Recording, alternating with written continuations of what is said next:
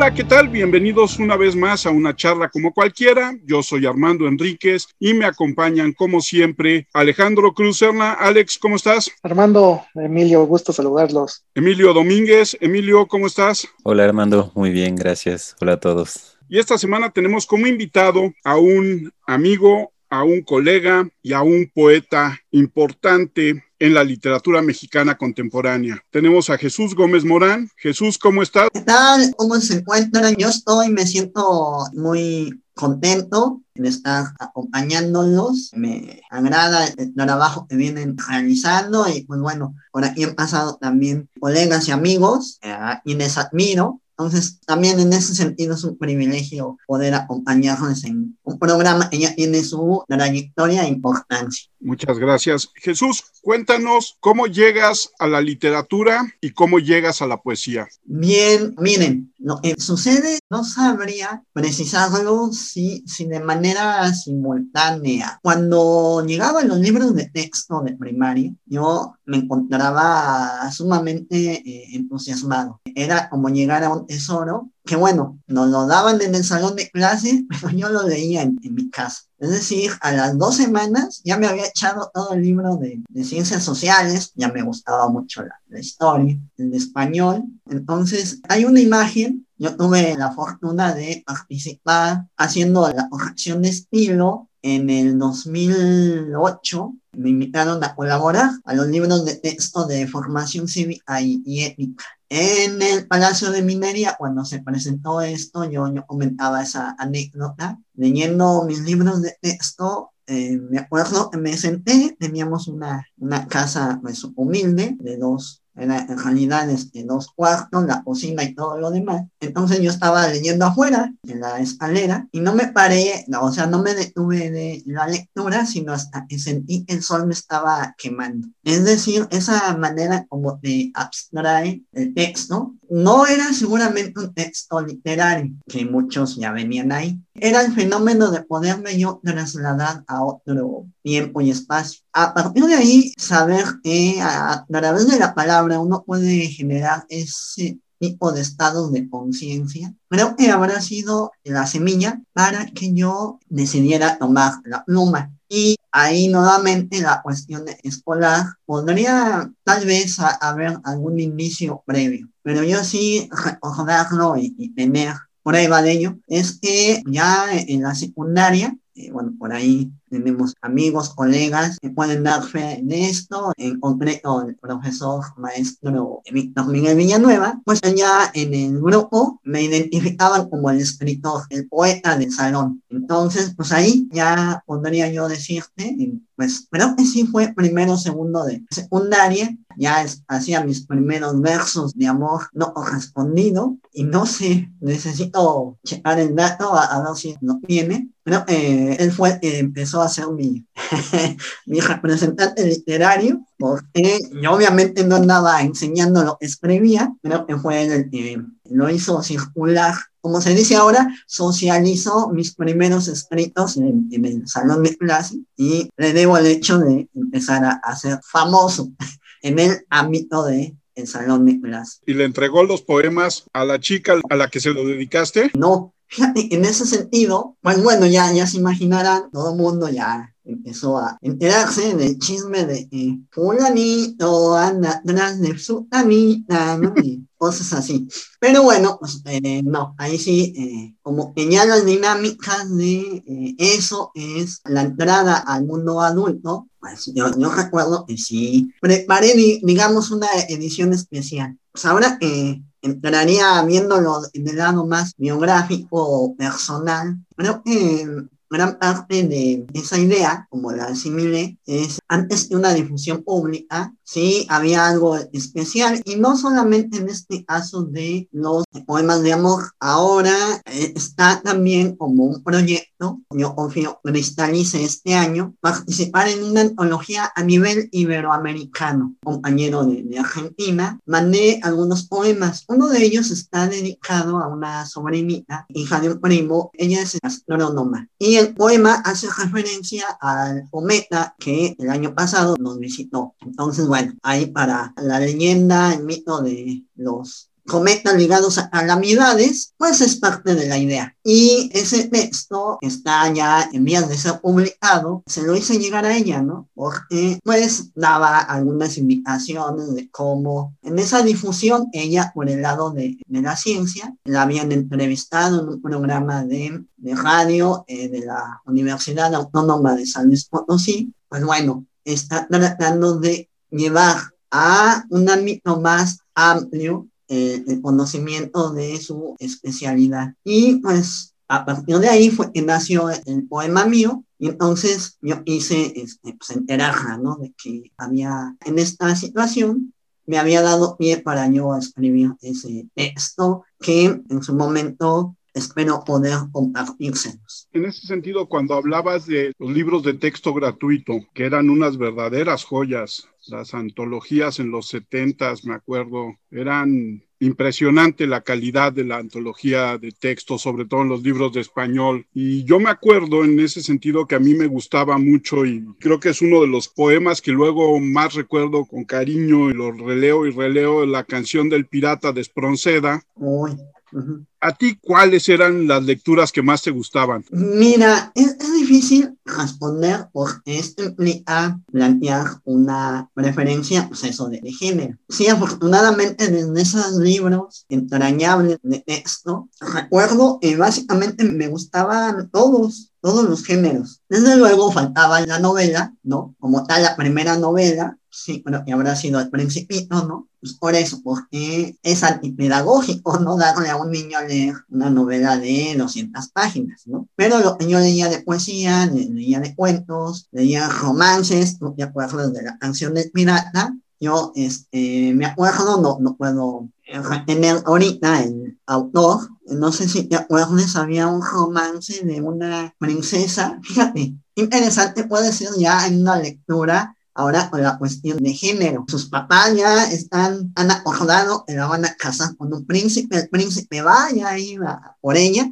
y ella se escapa en un caballo y dice que quiere ser libre, independiente, ¿no? Y además, propiamente era como una especie de libro álbum. Era el texto acompañado con imágenes que te ayudaba a familiarizarte con el texto. Pues cuando también, a, hablando de este eh, otro gran género que lleva a una construcción con personajes de la representación teatral, pues es otro de mis géneros que me, me fascinan. El teatro tiene una magia fabulosa que sí nace del texto, pero necesitamos estar en el recinto teatral para lograr toda su plenitud. Entonces, sí, como espectador, en este caso, como lector, cualquier género es este, para mí eh, valiosísimo. En donde sí ya hago una separación, ya es en este papel de productor de textos. Bueno, que por ahí hice un intento de novela, ya tenía varias partes avanzadas. Era un cuadernito además muy bonito, pero entre mudanzas se perdió. Entonces, este, pues, puedo decir, el destino me está diciendo que ese no es el camino, bueno, quién sabe. Bueno, bueno, pues por ahí tú, tú sabrás. No, no he escrito mucho, realmente ha sido contados, no pasan de el número de los dedos de la mano, pero pues se me hace un género más accesible. Y teatro pues curiosamente, eh, solo lo he intentado una vez, tengo la fortuna, ya estábamos en esa época de la secundaria, pues de nuevo sale esta conexión con el querido profe de Villanueva, porque hice, redacté, preparé, no sé, pero llevamos al montaje una obra basada en algo que escribí, y él fue protagonista de dicha obra. Entonces, pues ahí también o como quiera que sea, la parte dramatológica la desarrollé y pues ha sido también una forma de aproximarme a este género. ¿Cuántos libros de poesía tienes publicados? Mira,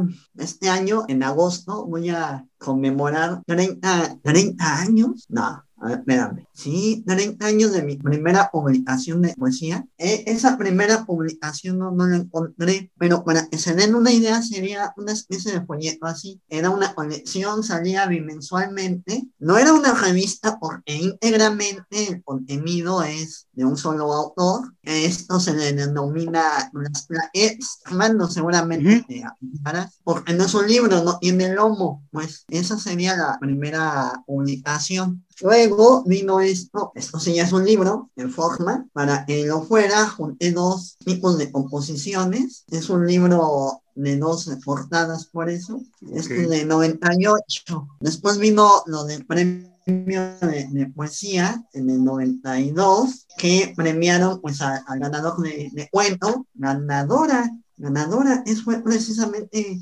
Cristina Rascón, fíjate. Y pues bueno, yo. Entonces, pues allá sería como la tercera. Después vino una obra así colectiva, solo ocho poetas. La quinta sería como tal los cánticos arígona, que no tengo ningún ejemplar a la mano, hace dos años y estoy en, planes, ya tengo el libro terminado, se va a mandar, yo espero la semana que viene a la editorial este año. Entonces, pues ese sería el sexto apenas. En medio de estas opciones, he tenido la fortuna de participar en varias antologías. La mayoría han sido por invitación de colegas. Especialmente en 2019 hubo una que se llamó Otras voces se agitan, en la editorial capítulo 7. Esa le tengo especial cariño porque pues teníamos colaboraciones, 100, 100 autores, se seleccionaron 20 salió en 2019. Y en 2017, algo estaba viendo que se presentó inclusive en la Facultad de Filosofía y Letras, una velada fabulosa, una antología bilingüe que se llama La Medusa Dual, bilingüe porque son poetas mexicanos traducidos al portugués. Se publicó tanto en México como en Brasil. Leo González hizo la traducción. Yo colaboré con tres poemas, uno de ellos un soneto, y la forma poética del soneto tiene su grado de dificultad en español, y, yo a este traductor y amigo le agradezco que en portugués la hizo bastante armónica. Es un privilegio tener la posibilidad de que te traduzcan y lo hagan en una categoría de excelencia. Tú ya platicaste de tu época de la secundaria y eso, ¿quién te gustaba de autores? ¿Quién fueron sus influencias en, en todos los géneros? Porque al final de cuentas creo que todos suma, ¿no? Porque ella después vas tomando ideas o resurge una idea y dices, ah, mira, por aquí le puedo dar, en fin. ¿Qué autores fueron tus influencias, Mora, en esa época? Porque sin duda, pues es una formación, pues bastante interesante, ¿no? Creo que de ahí se enciende o dejas una semilla y que vaya creciendo ya en la preparatoria, bueno, ni se diga en la universidad, ¿no? Ya directo a la flecha, como dicen. Mira, debo de hacer cortes de caja, ¿no? Tú, Emilio, todavía este asunto de hacer cortes de caja lo ve más a la distancia. Tal vez el profe Armando coincida conmigo, son dos cuestiones, ¿no? Una cuestión propiamente biográfica, que uno inclusive se va construyendo como lector, más allá de influencias como tal, que desde luego las hay, pero eh, en principio uno comienza leyendo lo que hay en las manos, ¿no? Entonces, en esa fiebre de, como lo mencionaba, de llegar a un estado de alienación, lo puedo decir, pero también, no sé si pensando en términos inclusive budistas, ¿no? Un estado superior de conciencia en el que lo que esté pasando aquí como entidad viva, orgánica, queda en segundo plano. Importante seguir el relato de una historia o el embrujo, el encanto de unas palabras. Por lo tanto, pues sí, ¿no? Este puedo yo decir en esa etapa en el paso de la niñez a, la pubertad, ¿no? El mismo mencionado Antoine de Saint-Exupéry, mezclado con Edgar Allan Poe, esa mezcla inicial, qué cosa tan interesante. Puedo tener este tipo de charlas, me fascinan por eso, ¿no? El recuerdo, unas vacaciones a Acapulco, yo llevaba mi libro bajo el brazo de Alan Poe, entonces ahí en medio de las palmeras, el sol, yo leyendo El gato negro, La caja oval, La caída de la casa de Usher, ¿no? La máscara de la muerte roja que habla de epidemia, ¿no? También escribió maravillosos poemas. Hay un cuento que se llama El descenso del maelstrom, esta nave que se la devora, así como ahora ustedes vieron en los piratas del Caribe al, al Perla Negra, ¿no? Ser succionado por el océano. Y yo leyendo la imagen fue enfrentarse después en una caminata, vamos al mar, y en esa parte no había luces, era simplemente saber que abajo estaba pues, el abismo, la quebrada donde se avientan los lavados, por ahí andábamos, hasta que veníamos de ver el espectáculo y pues es en la noche, ¿no? En fin, entonces son situaciones vivenciales que se van asentando. Ya posteriormente, pues este, sí, por ejemplo, en la poesía ahorita que mencionaba Armando, pues yo sin saberlo, ya grande me di cuenta, yo ya leía Pellicer, a García Lorca y a Tablada, del verano roja y fría, carcajada rebanada de sandía. Ese me lo aprendí porque lo leí desde la primaria. Entonces, son pequeñas semillitas que se van sembrando llegamos a secundaria, tenemos este gran autor que en ese sentido yo lo puedo valorar mucho, a pesar de que pues sí, pueden ser lecturas que uno va dejando conforme se va madurando. Mario Benedetti, ¿no? La tregua, pues, obviamente me marcó y luego fuimos a leer sus poemas y luego pasar de ahí a Neruda pues era prácticamente natural. Y en, la narrativa pues pasar a, pues bueno, eso ya fue más grande, a García Márquez. Entonces, ¿qué estoy diciendo? Finalmente cada quien se construye su historial como lector, pero tal vez para determinadas edades, un estilo, cierta temática sean las idóneas, pues para eso, para enganchar a las personas en lo literario, ¿no? Y bueno, ya a partir de ahí, ¿no? Este, por ahí pues, descubro a Borges y es una maravilla. Y creo iba tu pregunta por ahí,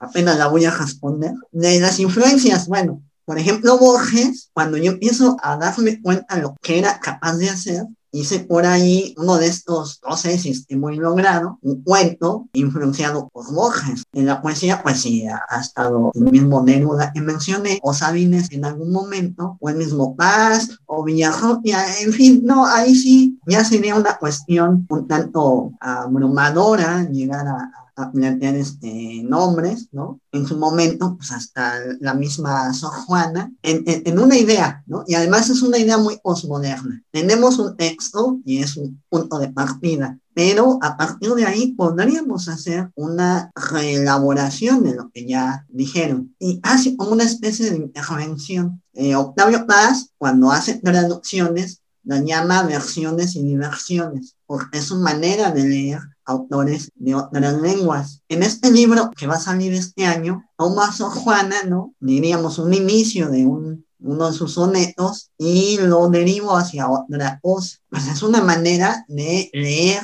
o de traducir mi lectura de Sor Juana, que los dos partamos de ser eh, hispanohablantes. Y me enteré a través de una nota en estos días que esto que yo hice para un soneto, pues resulta que hay una escritora que hace poemas, dijo, pues yo voy a hacer eso con Octavio Paz y con Piedra de Sol. El libro se llama Delta del Sol y lo que hizo fue tomar todos los endecasílabos de Piedra de Sol y ella escribir el suyo, como una especie de diálogo. Si Paz dijo esto, yo digo esto. Entonces, pues es una manera también de aproximación a estas grandes obras que parecen eh, tan eh, excelsas como algo lejano. Y en el momento en que tú las incorporas, en la Semana de Arte Moderno, que es el modernismo de los este, brasileños, esta década, porque fue la semana del 22, es decir, la semana de 1922 en Brasil, la vanguardia del momento revaloró lo que se llama el canibalismo literario, que es la propuesta de el otro o la propuesta de alguien más, la comes, o sea, la ingieres y en cierta manera la vas a procesar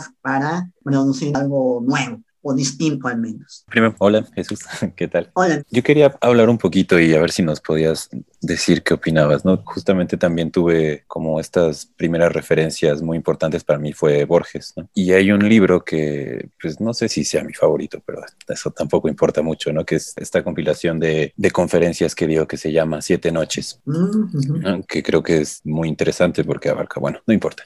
Y hay una conferencia que habla de justamente de la poesía, ¿no? Y en esta conferencia dice que decía algo así, que la poesía y en general la literatura eran como muy similares, ¿no? Porque al final de cuentas lo que tenían en común, que pues era para mí de lo más importante, era que podía decirse que era percepción, ¿no? Escribir o hacer poesía era percepción, era darle otra interpretación a lo que veías con tus ojitos, ¿no? Entonces, tomando esto y además sumándolo con lo que hablaban hace un momentito de las traducciones, que también me parece un tema muy interesante, también es al final de cuentas tomar un texto de alguien y darle una reinterpretación y aterrizarlo en tu propio idioma, ¿no? Lenguaje. Entonces, quería ver si nos podías platicar o, darnos un poco tu opinión sobre esta percepción, ¿no? Que compone a la poesía tal vez o a la, literatura en general. Tal vez eh, unirlo un poco con, la traducción, ¿no? Que el trabajo de, de un traductor que también me parece súper importante. Sí, pues mira, un gusto, Emilio, y doble gusto que hayas citado ese libro tan entrañable de Las Siete Noches. Si bien tomo el tema hablando de, aspectos en los que he tenido, pues eso, ir ampliando la cultura y las interpretaciones,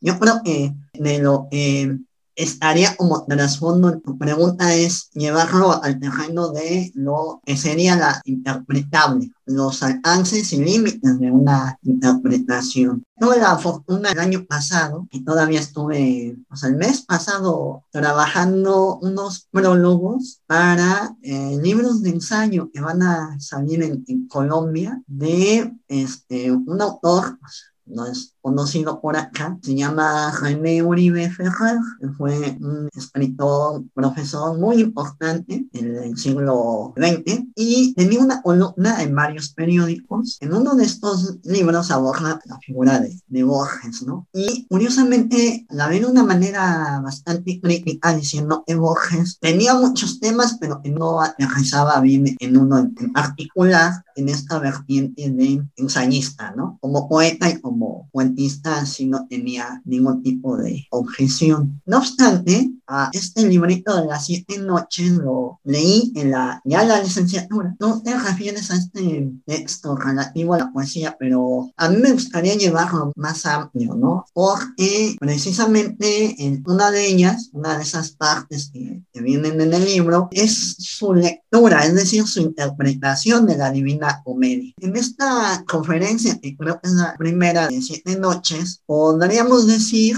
y es una fascinación, claro, pues la de Borges, cómo él va siguiendo, o, vamos siguiéndolo a él en su aproximación, pues básicamente a la parte del infierno de esta obra eh, monumental. Y en mi caso, ya que lo mencioné antes, gran parte de la fascinación surgió a raíz de mi experiencia lectora. En medio de lo relativo voy a decir algo que a lo mejor hasta pudiera estar siendo contradictorio, porque mencioné que para la promoción e incentivar el hábito lector, las lecturas deben estar cuidadosamente seleccionadas. Bueno, en este caso hablamos de una obra que necesitaría una preparación para poder en un nivel aceptable y, por lo menos no haya este distanciamiento o rechazo ¿no? Yo recuerdo justamente en esta etapa del, paso de la niñez a la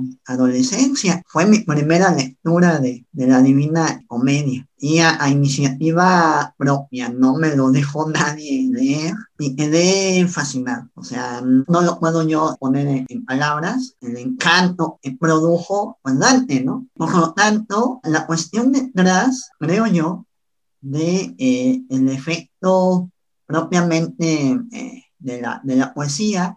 Y entendida de la poesía, tal vez ahí me remito a Octavio Paz en la, la, la lira, dice que propiamente el poema es una manera en la cual la esencia de lo poético se hace manifiesta. Pero así como puede haber poesía en personas, en paisajes, en objetos, también la hay en la novela, en el cuento y yo diría también en las obras de teatro y en estos ensayos como los de Borges, que a partir de esa amenidad para aproximar al lector a sus propias experiencias, pues lo vuelve un, eh, ¿cómo decirlo? No, no sé si, si ya lo tenía, ahorita lo pienso, lo pienso también porque deben saber, en el caso de ustedes, yo lo sigo a, través de Twitter y una de mis cuentas favoritas es la de un Jorge Luis Borges, desde el más allá, está mandando citas, fragmentos de sus poemas, y yo pues tiro por viaje, o sea, lo retuiteo porque tienen eso, son cápsulas de sabiduría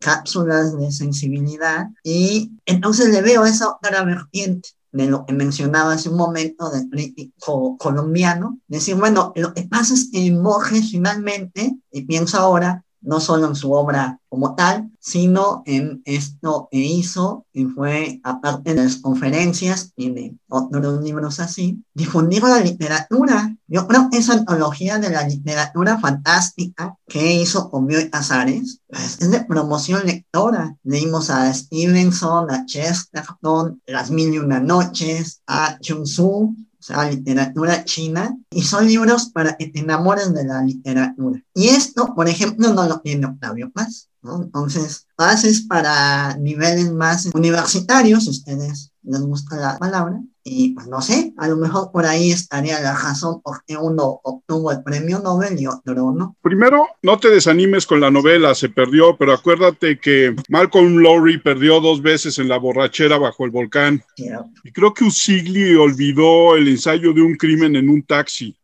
y entonces tuvo que volverlo a escribir. Así que no te desanimes. Bien. Lo otro es, tú participaste en la elaboración de varias antologías, entre ellas una de crónica y el diccionario de escritores mexicanos del siglo XX. ¿Cómo es la literatura mexicana del siglo XX? Porque siempre la olvidamos, ¿no? Y está llena de grandes autores. Mira, yo soy más radical. Yo miré hasta el siglo XIX. Es un gran siglo olvidado y bueno, se tendría el caso de los autores coloniales, salvo, pues bueno, ya, ya sabemos, lo dije Sor Juana, el caso de Juan Ruiz de Alarcón es un gran exponente del teatro del siglo de oro. Y bueno, quizá en un segundo nivel, a este respecto puedo citar un hecho bibliográfico, diría, es el caso de Carlos de Sigüenza y Góngora con Sigüenza y Góngora, autor de pues, grandes poemas como La Primavera Indiana. Y ahorita no sé si lo voy a decir bien, pues una de las primeras novelas escritas en la Nueva España, Los Infortunios de Alonso Ramírez, sí, así se llama, que este, basa la Biblioteca Central de la UNAM y su obra bueno, hay algunos en la, en la sección de literatura la mayoría está en la sección de historia. Entonces, se le puso, claro, pues hizo aportaciones en ese campo como un historiador más que como un escritor. Y bueno, yo puedo decir, es más, déjenme, lo tengo aquí como mi pedestal, un libro casi de manera simultánea. Me tocó este, participar en, en este diccionario, el diccionario de crítico de las letras mexicanas del siglo XIX. Esto lo hizo José Manuel Carvalho y pues tuvo a, bien dada la colaboración que le prestamos. El texto es esencialmente de él, porque esta obra originalmente se llamaba Letras Mexicanas en el siglo XIX y fue publicado en la Universidad de Guadalajara pero pues, lo, lo, hicimos en forma de diccionario y pues bueno, ahí al menos aparecemos en, en el crédito, ¿no? Un servidor y la investigadora Norma Salazar Hernández. Y en ese sentido no hemos sido lo suficientemente justos con el siglo XIX. Eh, sí, sería difícil defender este periodo, la aportación estética está sumamente condicionada como el mismo país. Creo que la ocasión más brillante, y lo es en gran medida, se da una vez que llega el modernismo con autores, bueno, empezando pues por acá en, en San Luis Potosí, la aportación de Manuel José Otón, Manuel Gutiérrez Nájera, Salvador Díaz Mirón, o sea, son poetas que a mí me parece todavía tienen mucho que decir, han incluidos en este volumen. Y por el lado estrictamente poético, en esto que no sé si me convence, pero bueno, se le denomina el primero y el segundo romanticismo, pues a ver, eh, en el caso del primero, un autor como Ignacio Rodríguez Galván, y ya en la segunda mitad entiendo o encuentro en, eh, pues sí, el, famoso Manuel Acuña, pero no el Manuel Acuña del Nocturno Rosario, sino el de ante un cadáver. Ese poema además está escrito en, tercetos, así como la Divina Comedia. Vean cómo todo se conecta.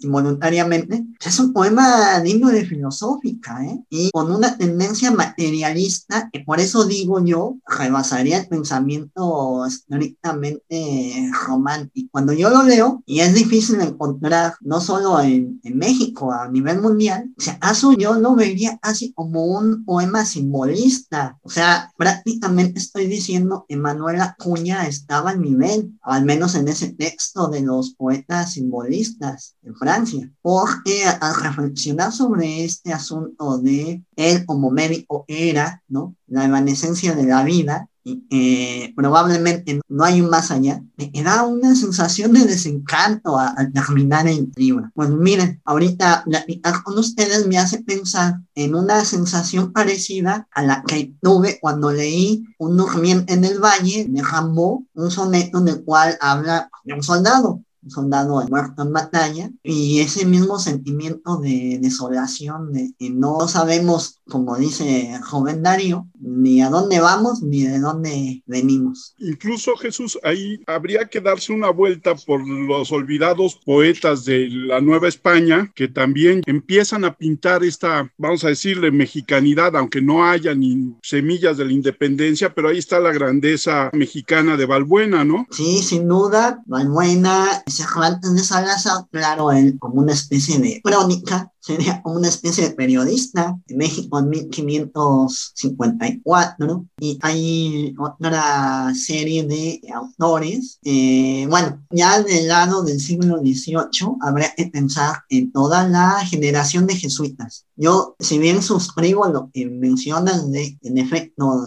siglo XV, luego el XVII, pues es el, momento más bajo, churrigueresco y, y demás, ¿no? Pero la generación de los jesuitas, ahí tenemos la Rosticatio mexicana, algunos poemas de Diego José Abad, pues sí, escritos en latín, pero con una pues habrá sido tal vez por el asunto de la expulsión, viendo con nostalgia este territorio que pertenecían y pues eso produce, ¿no? Que hemos perdido, lo ensalzamos, lo elogiamos y le otorgamos valores eh, exaltados. Y son autores que finalmente van a llegar a ser leídos por, ahí sí ya la generación que va a llevar a cabo la, la emancipación de México. Yo diría que hay una cuestión ahí de cierta influencia del pensamiento, ¿no? Ayer, este, fíjate que estuvieron platicando Villoro y Volpi y una mujer, y estaban platicando justamente lo que mencionabas al principio del teatro, que en México no se le da un valor pues significativo fuerte al teatro y que las obras, las únicas que encuentras en librerías y eso, pues son las de Shakespeare y nada más, ¿no? No está la, el teatro mexicano, las obras de teatro, que bien que mal, pues han ahí apuntalado. Mencionaron algo muy curioso, que ganó la poesía, que la poesía, al igual que el teatro, pues es muy difícil de publicar o casi nadie le gusta publicarlo. En ese sentido, Morán, te pregunto, ¿en, dónde está situado hoy en día, en este 2021, la poesía en México? ¿Está perdida, muy escondida o solamente es para unos cuantos? Es algo compleja, pero es la pregunta más difícil que me han hecho.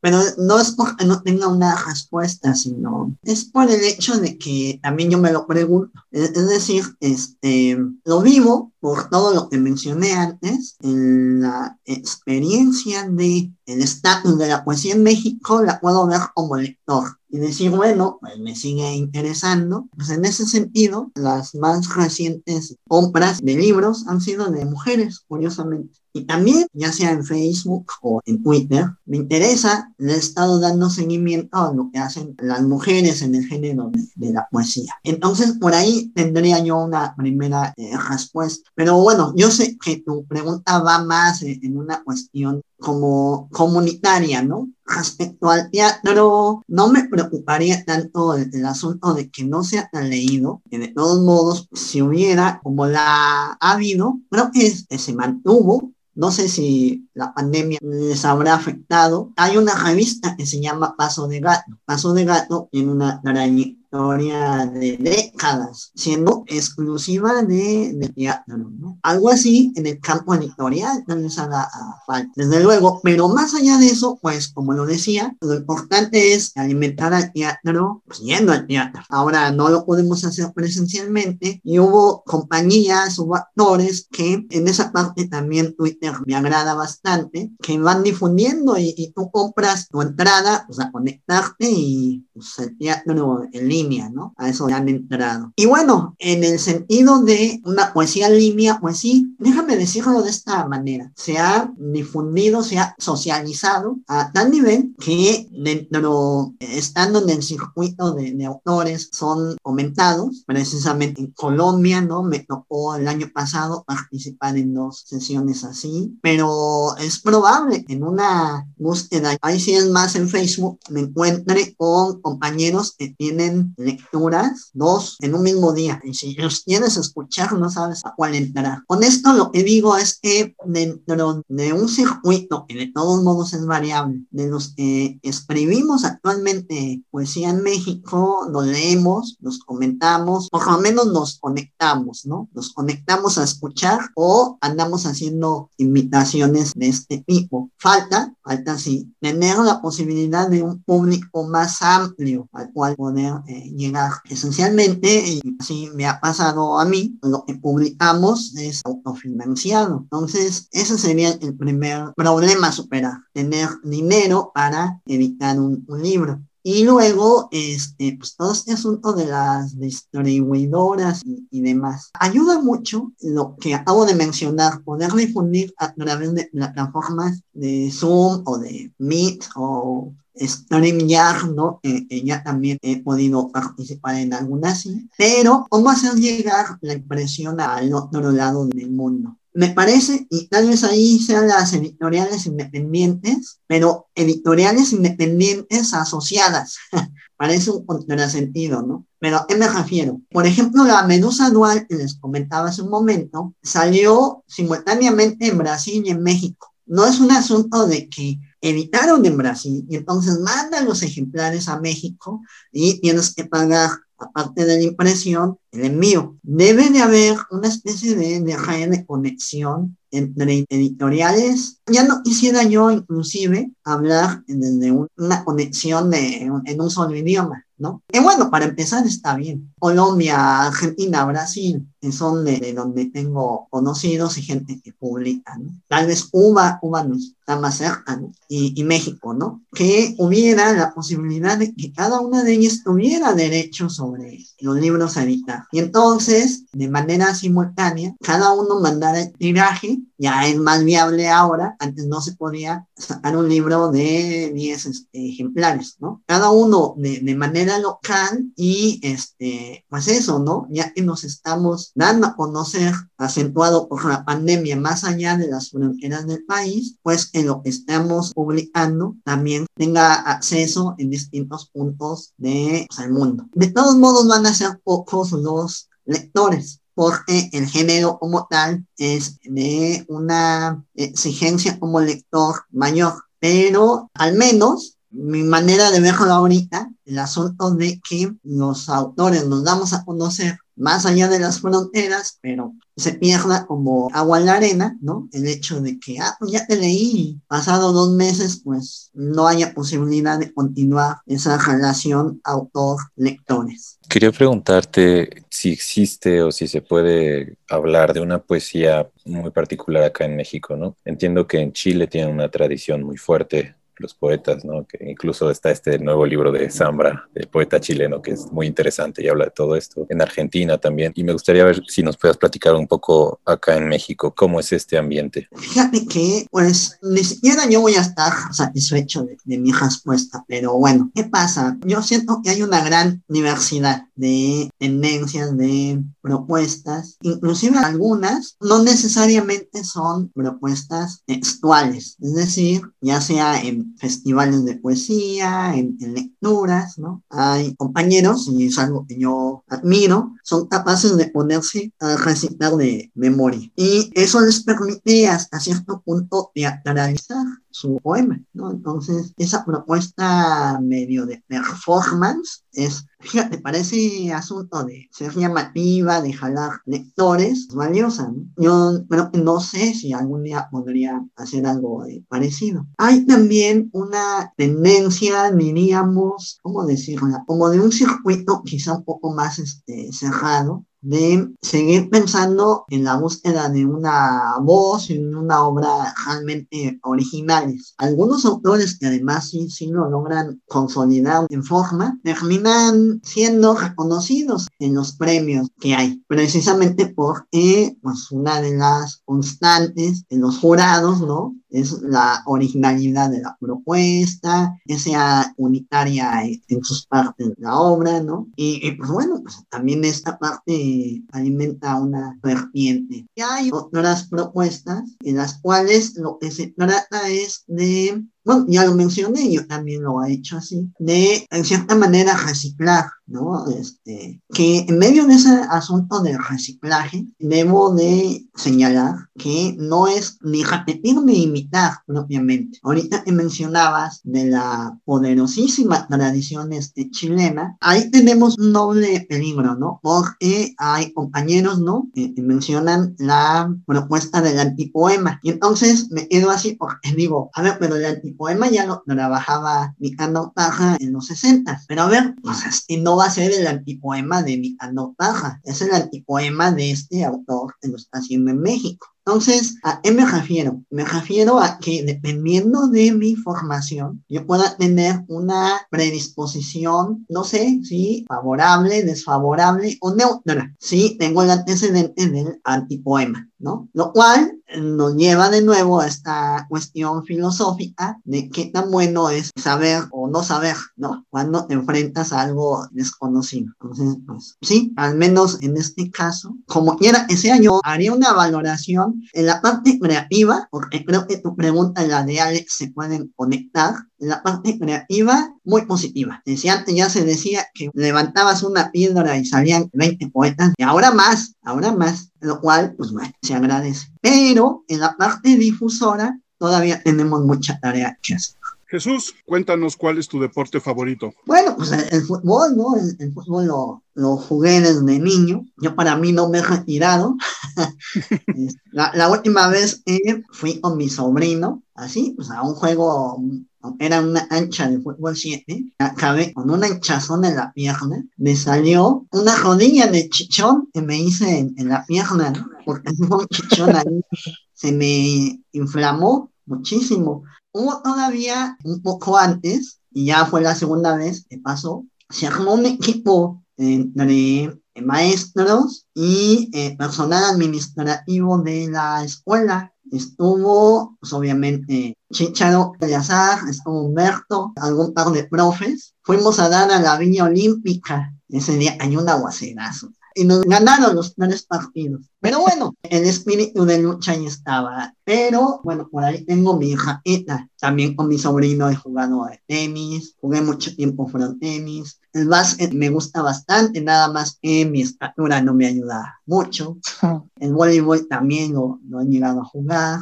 Y el americano, pues como tal, no. Si bien en la prepa lo que teníamos eran las retas de Tochito y pues bueno, ahí también tengo recuerdos muy eh, gratos. Y en la prepa también, en la prepa 8, las canchas de ping pong. Entonces, este, pues sí, yo fui muy matadito en la secundaria, pero en la prepa, ahí andaba volándome las clases jugando ping pong.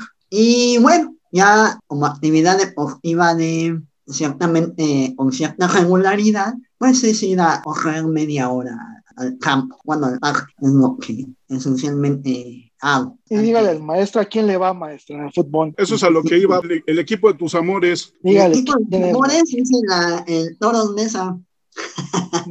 okay. No, pues, saben que tengo un pasado americanista, precisamente. Es muy antipoético, dice.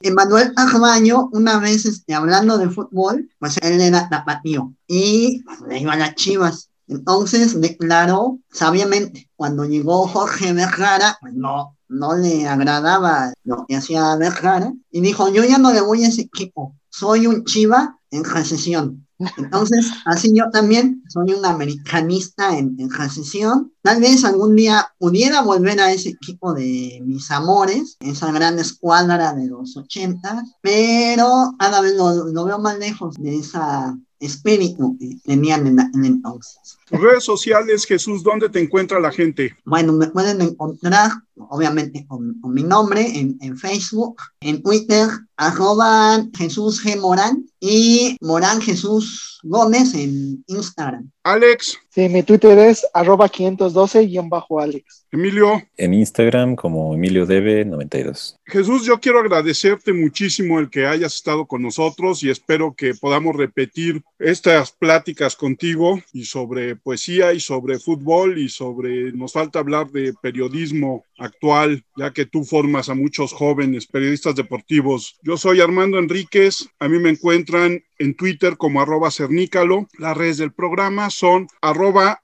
charla cualquier uno y nuestro correo es charlapodcast1 arroba gmail.com. Yo agradezco a toda la gente que nos escucha, todas nuestras audiencias en México que van creciendo, a Gonzalo en Perú, a Raúl en Houston, a la gente en Irlanda, muchas gracias. Jesús, muchísimas gracias. Nos vemos pronto. Gracias, un placer y con gusto aquí estamos para lo que se ofrezca.